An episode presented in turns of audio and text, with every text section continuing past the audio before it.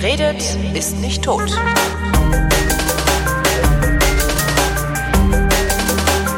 Also ich sitze jetzt hier in meiner Bibliothek, da sind so ein paar Bücher, meistens historischen Ursprungs, und ich habe Besuch gekriegt, nämlich von Holger. Guten Tag. Moin, moin. Und du fragst mich jetzt, worüber wir heute reden. Genau. Zunächst sage ich mal, was das hier ist, für die Leute, die gerade erst eingeschaltet haben. Hier ist der Geschichtsunterricht, das ist eine Koproduktion von Vrindt und DLF Nova und ich habe ähm, meinen Experten und Haus- und Hof äh, Historiker Genau. besucht, Matthias von Hellfeld. Äh, worüber reden wir heute, Matthias? Das ist eine sehr gute Frage, Dankeschön. deswegen sitzen wir hier. Ja. Also wir gehen heute zurück in das Jahr 312 nach Christus. Schande. Ja, da ist äh, im alten Rom relativ viel los. Um, das müsste man kurz erklären, das will ich jetzt auch gerne tun. Ähm, Ja, wollte sagen, inwiefern? Äh, der, der Höhepunkt. Stau, der, ständig Stau. Ja, der Höhepunkt äh, der ähm, Expansion Roms ist beendet, ist vorbei. Also der war ungefähr bei Trajan 117 nach Christus. Da war die größte, Mhm. mächtigste Ausdehnung des Imperium Romanum. Und äh, man merkte all dem in, in der Zeit, dass also an den Rändern dieses Imperiums immer mehr Leute anklopften und sagen, ich will auch hinein.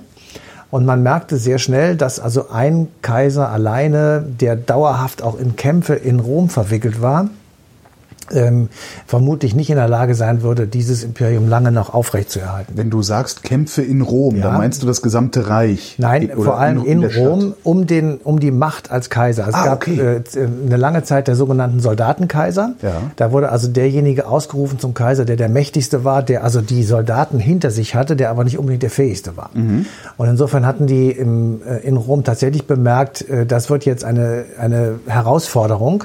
Und derjenige, der das als erstes begriffen hat und der auch so äh, tatsächlich etwas dagegen unternommen hat, war der berühmte Kaiser Diokletian. Möglicherweise dem einen oder anderen noch ein Begriff aus dem Geschichtsunterricht in der Schule. Der Name sagt mir was, aber ich hätte jetzt noch nicht mal mehr gewusst, dass es ein römischer Kaiser war. Also Diokletian ähm, regiert am Ende des dritten Jahrhunderts nach Christus und ähm, er ist der Erfinder der sogenannten Tetrarchie.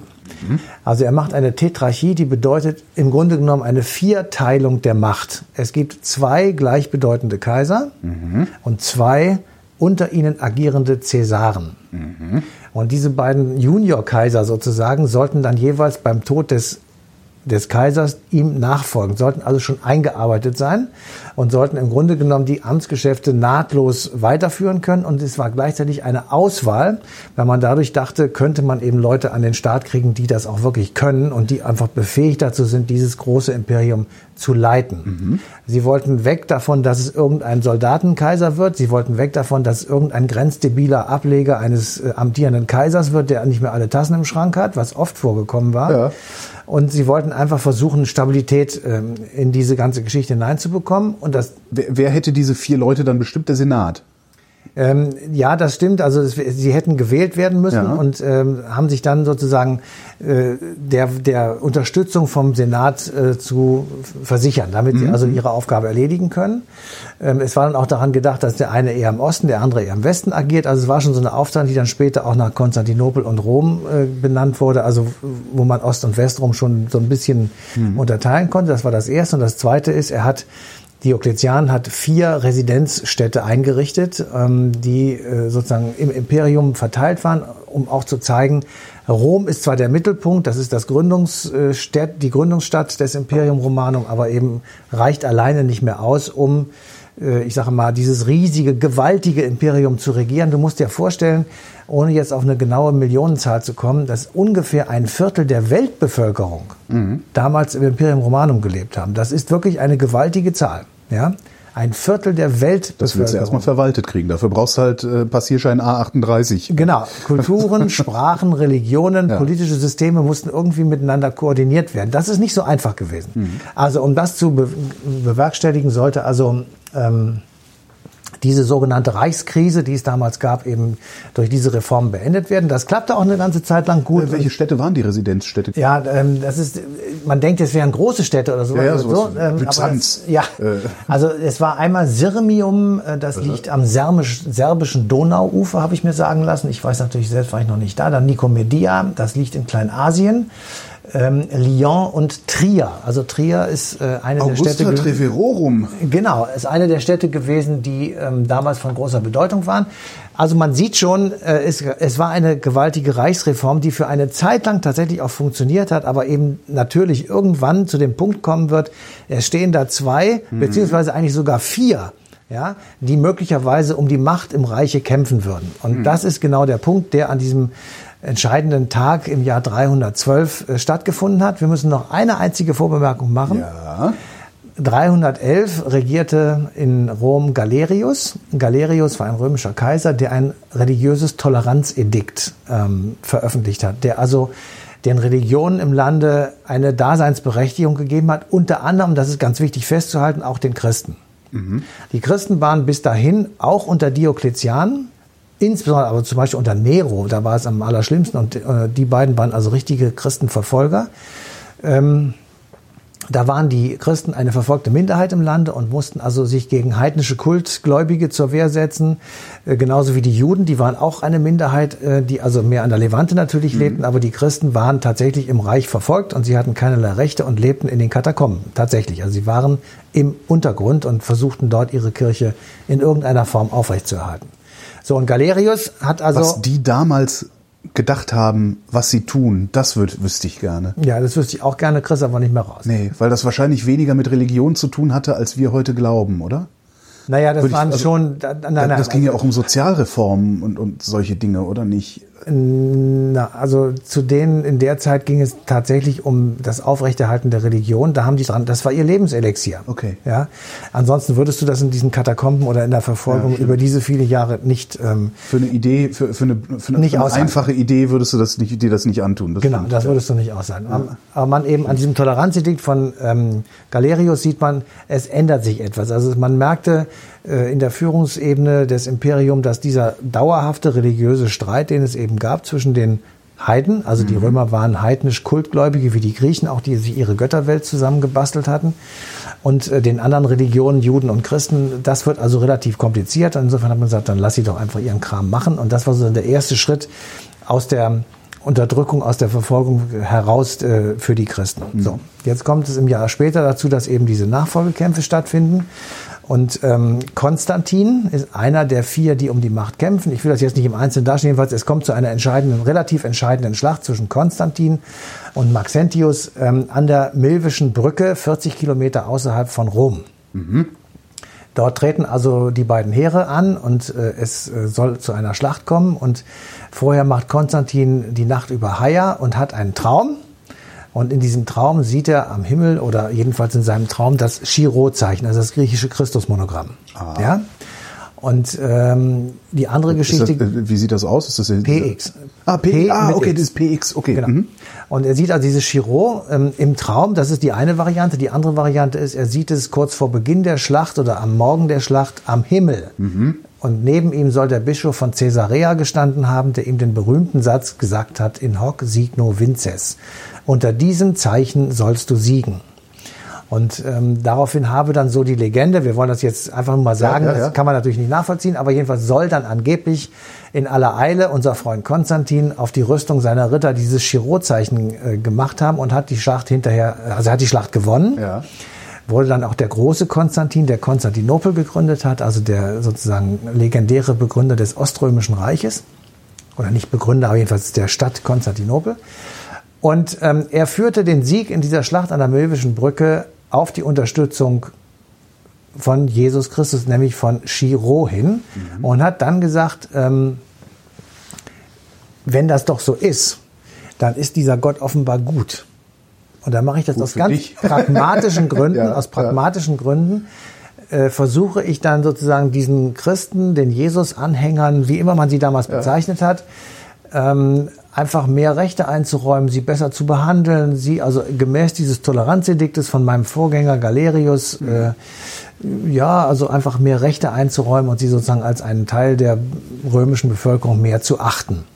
Und wir haben dann uns überlegt, was hatte das denn für praktische Auswirkungen und äh, im Jahr 312, 13, 14 für, ja. für die Christen. Und da haben wir gefragt, ähm, die Karin Piepenbrink, ähm, nämlich was hat sich eigentlich für die Christen damals tatsächlich geändert? Wohl nicht unmittelbar infolge der Schlacht, aber aufgrund der Politik Konstantins in den nachfolgenden Jahren und Jahrzehnten. Und das kann man sich auf unterschiedlichen Ebenen anschauen. Konstantin hat das Christentum nicht nur toleriert, sondern er hat es massiv gefördert. In den ersten Jahren seiner Herrschaft noch etwas vorsichtiger, später dann sehr massiv. Mhm. Christen haben jetzt auch die Möglichkeit, sich in allen Bereichen des öffentlichen Lebens zu engagieren, können beispielsweise Ämter bekleiden, weil sie jetzt nicht mehr in die Problematik gelangen, an Opfern teilnehmen zu müssen. Es hat sich was geändert. Es ist jetzt nicht so, dass die auf einmal zur Staatsreligion mit, von einem auf einen Tag wurden, aber Tageslicht wieder sie, sie waren sozusagen tatsächlich, ja, sie, das ist wichtig. Also sie waren tatsächlich jetzt mehr oder weniger schon auch unter Schutz gestellt. Also sie mhm. waren tatsächlich zwar immer noch eine Minderheit, aber sie waren äh, schon mal unter den Schutz sozusagen eben dieses, dieses großen Konstantin gestellt, der im Übrigen selber erst auf dem Totenbett sich hat zum Christentum taufen lassen. Ah, ich hätte also gedacht, das kommt, käme früher. Nein, er ist tatsächlich ein, ein weiterhin heidnisch Gläubiger gewesen, also ja. einer, der eben den Götterkult äh, gemacht hat. Und dadurch, dass er die Christen akzeptierte und dadurch, dass er sagte, ihr könnt bleiben, wie ihr seid, hat er etwas sozusagen verlängert, das war bei Galerius auch schon. Die Christen mussten nicht mit dem Kaiser sozusagen huldigen. Mhm. Und wenn du dir überlegst, wenn du wirklich Christ bist und wirklich sagst, ich, das ist mein, mein Lebensprinzip, dann darfst du keinen Gott haben, außer eben den einen. Stimmt. So. Und nur dem darfst du huldigen, nur vor dem darfst du dich verbeugen und die Knie beugen, etc., etc. Ja. In dem römischen Glauben aber war eben ein ganz, ganz großer Teil der sehr starke Kaiserkult. Das heißt, man musste dem Kaiser huldigen, man musste sich vor dem Kaiser verbeugen, man musste ihn als das höchste Wesen ähm, auf Erden an äh, oder überhaupt das höchste Wesen anerkennen. Was der Kaiser stand noch über den Göttern? Der Kaiser stand absolut, das war ein Kaiserkult, der stand da drüber. Und der wow. war, ähm, also ihm wurde, nein, nee, nicht über den Göttern ist falsch, aber er war fast Gott gleich, sagen wir es mal so. Okay. Ja, und dem musste auf Erden gehuldigt das werden. Ja Zeus, die, Zeus, Zeus geduzt. Genau, das, ja, Zeus geduzt, genau. Das haben die Christen natürlich nicht gemacht. Ja. ja und die Juden auch nicht, weil ja. das war für die, das, das wäre ja. Das wäre Häresie, ja. Ja, genau, das wäre, das war falscher Glaube. Mhm. So, und deswegen hatten die dauerhaften Stress und das wurde ihnen jetzt genommen und damit normalisierte sich ihr Leben mhm. in einer dramatischen Weise. So.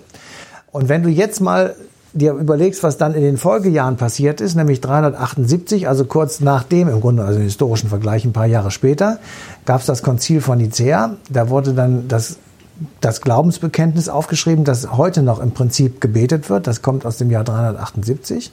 Und damit war auf einmal das Christentum mit einem mit, im Prinzip mit einem Edikt, mit einem mhm. Vertrag zur Staatsreligion geworden. Vorausgegangen waren Streitigkeiten zwischen unterschiedlichen christlichen Gruppierungen, also zwischen den Arianern und den Jesusanhängern und natürlich noch den heidnischgläubigen und ähm, diejenigen, die also gar nichts von allem hielten und dann noch andere Ideen hatten. Da gab es also ein riesig großes Theater sozusagen, mhm. das dann letztendlich äh, geschlichtet wurde, eben mit dem Konzil von Nicea und das in der Nähe von Konstantinopel, Nicea. Und ähm, da, von da an kann man sagen, dass äh, das Christentum Staatsreligion im Imperium Romanum wurde mit der entsprechenden Konsequenz. Ja? Wer jetzt wie noch mal den genau. Kaiser anbetet. Jetzt waren die in der Minderheit und jetzt konnten sich die Christen mit, dem, mit der staatlichen Macht sozusagen im Rücken ausbreiten und konnten sagen, wir sind hier die Herren des Geschehens. Aber wie haben sie denn, wie, wie haben die denn dann, also der, der, der Kaiser, der ja vorher im Grunde dann äh, weltliche und göttliche Macht in sie, auf sich vereint hat, war ja dann auf einmal nur noch die weltliche Macht. Wie, wie haben die das integriert in ihre wie nennt man das denn ja, in ihre Staatsstruktur. Also haben die einfach gesagt, okay, was der Kaiser das wurde, macht, das, das, was der Kaiser sagt, das wird gemacht, ja, das aber war, es wird sich nicht mehr vor ihm verbeugen. Ja, das, okay. der Kaiserkult hörte auf, genau so ist es. Der Kaiserkult okay. hörte auf und äh, der, die religiöse Betätigung war eben nicht mehr das Opfer geben und das äh, Schlachten von irgendwelchen Tieren und das, ich sage jetzt mal ein bisschen spöttisch, um Baum tanzen, mhm. sondern es wurde verlagert in Kirchen, die wurden auch gebaut. Es mhm. wurden Kirchen gebaut, es wurden einfach Gotteshäuser, äh, Betstätten etc. gebaut. Und ähm, die offizielle Religion dieses Imperium war das Christentum. Das hatte zunächst, also im Jahr 308, sagen wir im Jahr 400, noch ja. nicht jetzt die Folge, dass alle Christen waren. Aber die Entscheidung, dass es alle Christen werden, die war gefallen. Und zwar überall dort, wo das Imperium Romanum war. Hat das dazu geführt, dass dann äh, die Heiden in ähnlicher Weise verfolgt wurden wie Genau. die Christen? Natürlich, die Christen Das, haben natürlich das den Spieß gewonnen um- hat am Ende keiner. Sie- Na, die, die Christen haben den Spieß, ich sage jetzt mal fast umgedreht Ja.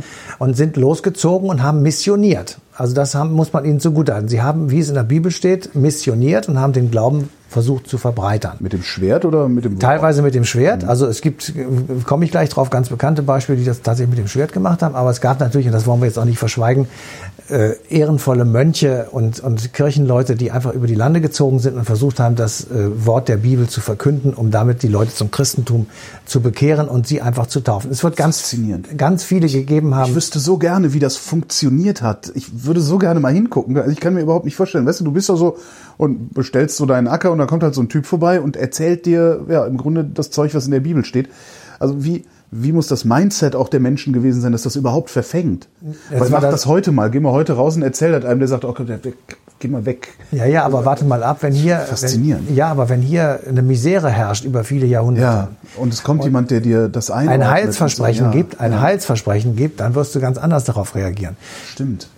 Also meine steile These ist ja, dass die Funktion der Kirchen in unserer Zeit zurückgeht, nicht mehr gebraucht wird, weil wir einfach keinen, keinen Raum brauchen, in den wir uns zurückziehen müssen. Mhm. Aber Spiritualität, der Glaube, Das ist Religion, nach wie vor ungebrochen. da gibt es viele äh, Menschen, die, ja. da, die nach, danach leben, die aber eben keinen Pfarrer brauchen, äh, frei, frei nach Luther sozusagen, die einfach äh, sagen, ich, äh, ich, ich weiß, was in der Bibel steht, ich halte mich danach und daran und ich bin in meinen Augen ein guter Christ und das reicht mir. Ja, und du hast ja auch, da, findet ja auch durchaus eine Verlagerung statt. Also wir leben ja im, im Grunde leben wir in aufgeklärten Zeiten und trotzdem äh, feiern Esoterik, Pseudowissenschaften fröhliche Urstände. Absolut. Was, was ja eigentlich gar nicht eigentlich gar nicht sein kann. Passt nicht zusammen, ja. Genau, es passt nicht zusammen, weil wir sind in der Lage, Wissen zu erzeugen. Wir müssen gar nicht mehr glauben, aber die Menschen tun es halt trotzdem. Ich glaube fest daran, also ich, glaube fest daran, dass äh, unser Gehirn gar nicht anders kann. Ja, das, das, kann, das kann ich nicht beurteilen, aber das kann, kann ich mir auch vorstellen. Das ist jedenfalls für mich nicht, äh, nicht völliger Hm. Blödsinn, sag ich mal. Das, das kann schon so sein. Ähm, nur für damals, also für das vierte nachchristliche äh, Jahrhundert, bedeutet das natürlich tatsächlich einen gewaltigen Umschwung. Jetzt ist natürlich Damals die Frage. wusstest du ja noch nicht mal, woher der Blitz kommt. Genau, pass auf, jetzt ist natürlich die Frage. 378 und 475 ist mal gerade 100 Jahre auseinander. Hm. 475 fallen die Germanen in Rom ein, das Imperium ist beendet. Das Weströmische Reich ist beendet. Wie lange hat das gedauert, es zu beenden? Also war das irgendwie innerhalb eines Sommers oder? Äh, der ist da reingezogen, der Odo, Odoaker war das, ein germanischer Söldnerfürst und ähm, der hat die Stadt besetzt und hat gesagt, ähm, ich bin jetzt hier römischer König und hat die Kaiserinsignien nach Konstantinopel geschickt. Also Kaiser will ich nicht sein, ich will, ich brauche das nicht, ich will einfach nur König von Italien sein, fertig aus. Damit war das Imperium Was ist eigentlich Romanum der Unterschied be- zwischen einem. Kaiser und einem König, frage ich mich da gerade. Also der König ist das Amt, äh, das äh, mit Macht sozusagen ausgestattet ist und Ja. äh, gewählt wird oder durch Erbfolge etc. übertragen wird. Und ähm, der Kaiser ist ein Titel, der wird zusätzlich verliehen, der aber ihn nochmal heraushebt, aber er hat eben keine zusätzliche Bedeutung, außer eben, dass er einen bestimmten Titel noch führt, genauso wie heute der Professor. Der höchste akademische Grad ist der Doktor. Wenn du willst, noch der Dr. Habil, der also seine Professurschrift geschrieben hat, seine Habilitationsschrift. Aber Prof, der Professor ist der Titel, den er bekommt, weil er an der Universität einen Lehrstuhl innehat oder ein, eine Funktion ausübt. Ja, aber, Aber warum, warum will man denn dann überhaupt Kaiser werden? Reicht doch dann König von Rom zu sein. Hört sich schöner an. so, ja. Nein, aber Kaiser kann man natürlich tatsächlich sein von mehreren Königen. Man kann also Ah. da tatsächlich auch drüber stehen, aber ähm, das ist zunächst einmal nur eine, eine unterschiedliche Verstehe. Bezeichnung. Okay. Ja? Also wir sind immer noch im vierten Jahrhundert, da Ja. kommen wir jetzt wieder drauf zurück. Da Nee, ne? bestehe ich Genau, auch drauf. Moment, Ja, okay. vierten Jahrhundert, dann ist es bis zum fünften natürlich nicht mehr weit. Also kann man sich jetzt die gute Frage stellen, was hat es denn eigentlich für eine Auswirkung, wenn 378, sage ich jetzt mal tatsächlich, das Christentum, zack, Staatsreligion ist, alle anderen sind verboten und 400 und 100 Jahre später wird das Imperium zerstört durch die Germanen. Was ist dann? Die Germanen haben mit dem Knüppel auf den Baum gekloppt und waren völlig unchristlich. Ja? Ähm, und da, also der entscheidende Punkt, der ist eigentlich im Grunde genommen danach, weil nämlich dann, und zwar wirklich sehr schnell danach, die Merowingerkönige, Ja. ja, einer ist der berühmteste Klodwig, da werden, sind viele Plätze in Deutschland nach benannt, der Klodwigsplatz oder die Klodwigstraße. Ähm, Klodwig beschließt am Weihnachtstage 527, also wiederum auch sehr kurz danach, also 475, 527, 50 Jahre später, steigt er in die Wanne und lässt sich taufen und beschließt von nun an für alle seine Nachfolger, dass sie Christen sein müssen, das Christentum die Staatsreligion ist und dass sie das Christentum exportieren müssen. Wenn also die Merowingerkönige so etwas wie die Franken oder sonst irgendwie Ja. Burgunder oder irgendeinen anderen Stamm überwunden haben, annektiert haben, bekämpft, ich, Reingeheiratet. egal, dann war dort das Christentum zur Staatsreligion zu erklären. Ja. So, das ist zunächst mal eine Ansage gewesen, die der Chlodwig für alle seine Nachfolger gemacht hat. Und diese Ansage wurde auch von den Franken, die den Merowingern folgten, Karl Martell, Pippin I., Karl der Große, übernommen. Das heißt, Karl, um es mal an einem Beispiel zu sagen, war ein Christianisierer Europas. Der hat Ja. in ziemlich brutaler Art und Weise Leuten gesagt, entweder du wirst jetzt Christ oder ich hau dir den Kopf ab. Tod oder Taufe kommt aus dieser Zeit, der Begriff Tod oder Taufe. So, und der ist äh, mit den Sachsen so verfahren. Der hat also im, in Osteuropa, da wo die Sachsen damals lebten, äh, wilde Kämpfe geführt, um sie in das Fränkische Reich hineinzuholen und hat genau das dort gemacht. Wiederum 150 Jahre später wird einer seiner Nachfolger Otto der Große, Otto der Erste. Otto war Sachse, ja, also der, die vorher bekämpft worden, waren jetzt selbst Kaiser. Also Also jetzt 800, ne? Sind wir jetzt. ähm, nee, ein bisschen später. Also Später. Karl ist 800, genau. 800, und ähm, Otto der Erste wird 962 äh, zum Kaiser gekrönt. Und Otto sagte, ich will den Osten christianisieren. Das heißt Richtung Polen, Richtung Litauen und so weiter. Also Das diese, hat, er- das so, hat er ziemlich gut hingekriegt. Das hat er- meine, die das- haben ja heute noch da. Äh, das hat er ziemlich gut hingekriegt. Und daran Vater. kann man aber eben sehen, die Entscheidung sozusagen, dass das Christentum aus der Ecke der Verdammten herausgeholt Ja. wird, fällt im Grunde genommen mit Galerius und Konstantin 311, 312. prägt das Europa, das wir heute haben. 378 in, in Form eines Ediktes oder eines Vertrages oder einer, einer, eines Konzils sozusagen festgeschrieben, wird dann von den, von den Merowingern und den Franken und den Sachsen, später den deutschen Herrschergeschlechtern übernommen und auch durchgeführt. Und nur deshalb sind wir Christen. Also wäre irgendwo diese Kette unterbrochen worden, weil hier die Muslime eingefallen wären oder weil irgendeine eine Wikingerhorde uns Ja. hier platt gemacht hätte, die an gar nichts geglaubt hätten, dann wäre vermutlich jedenfalls das Christentum in dieser Größenordnung nicht entstanden. Ja, ähm, und jetzt frage ich mich immer, also als wir das recherchiert haben und als wir darüber nachgedacht haben, ich finde, das ist tatsächlich ein Beispiel dafür, dass Geschichte und unser Leben damit als Folge dieser Geschichte tatsächlich manchmal von Zufällen abhängig ist. Ja. Also wir sind tatsächlich Produkt auch von vielen Zufälligkeiten. Wären bestimmte Schlachten oder Entscheidungen eben anders ausgefallen, hätte man äh, nicht A, sondern B gesagt Ja. oder hätte man Hätte, hätte, Fahrradkette. hätte, hätte Fahrradkette, dann wären wir tatsächlich heute irgendwie Steine kloppende, ähm, keine Ahnung was. So. Ich finde immer, das, die, Und das, finde ich, macht und sollte uns ein bisschen demütig machen, ehrlich Absolut. gesagt. Und wir sollten das Maul mal schön halten und nicht so groß aufreißen, weil so geile Typen sind wir nämlich nicht. Nee, das gilt und das gilt sogar auch für das Individuum. Es ist ja, ist ja auch mal ganz witzig dabei zuzugucken, wie Menschen, die Glück gehabt haben, sich einbilden, dass Sie sie selber, sie, ja. hätten, sie hätten es selber dafür gesorgt, dass die Dinge sind, wie sie sind. Äh, Nee, nee, niemand ist eine Insel. Niemand ist eine Insel, das Und stimmt. Völker schon gar nicht. Völker schon gar nicht. Und ähm, wie gesagt, es gibt so ein paar Dinge, die, ähm, wenn man sich mit Geschichte so strukturell beschäftigt und jetzt nicht im Detail alles so, sondern einfach so Linien sieht, äh, dann äh, kann man eben sehr schnell darauf kommen, dass tatsächlich manche Dinge ähm, innerhalb von Minuten entschieden wurden. Und ich sag mal so ein Beispiel, von dem werden die Menschen in 100 Jahren auch sagen, boah, das ist ja wirklich, das glaubt man ja gar nicht. Der Ausstieg aus der Atomenergie, Ja. ja, der ist innerhalb von einer Woche entschieden worden Ja. in Deutschland und Ja. in anderen Ländern auch. Der wird gravierendste Folgen haben. Hoffentlich gute, ja, das werden wir sehen. Ja. da werden unsere Kinder und Enkel sehen. Aber das ist so eine Entscheidung, wo ich sagte, boah, ey, jetzt hast du es mal miterlebt, wie das so ist, wenn auf einmal, zack, in der Zeitung steht, alles anders. Ab morgen ist alles anders. Und das sind so Sachen, wo man denkt, ähm, hätte jetzt äh, eine andere Regierung, wäre eine andere Regierung am Start gewesen, weiter wäre, Müll produzieren, wäre Fukushima weiter- nicht passiert, genau. sondern wäre das irgendwo passiert, in einem, weiß ich nicht, in einem Staat, wo man sagt, naja, die können eh nicht mit Atomkraft umgehen und so weiter. Aber Fukushima, hochtechnisiertes Land, trotzdem Katastrophe, Mhm. keine Chance, das zu handeln, raus. Matthias von Hellfeld, vielen Dank. Bitte, bitte. Und euch danken für die Aufmerksamkeit. Verweisen auf den 22. Oktober. Da läuft nämlich eine Stunde History äh, passend zu diesem Thema auf DLF Nova.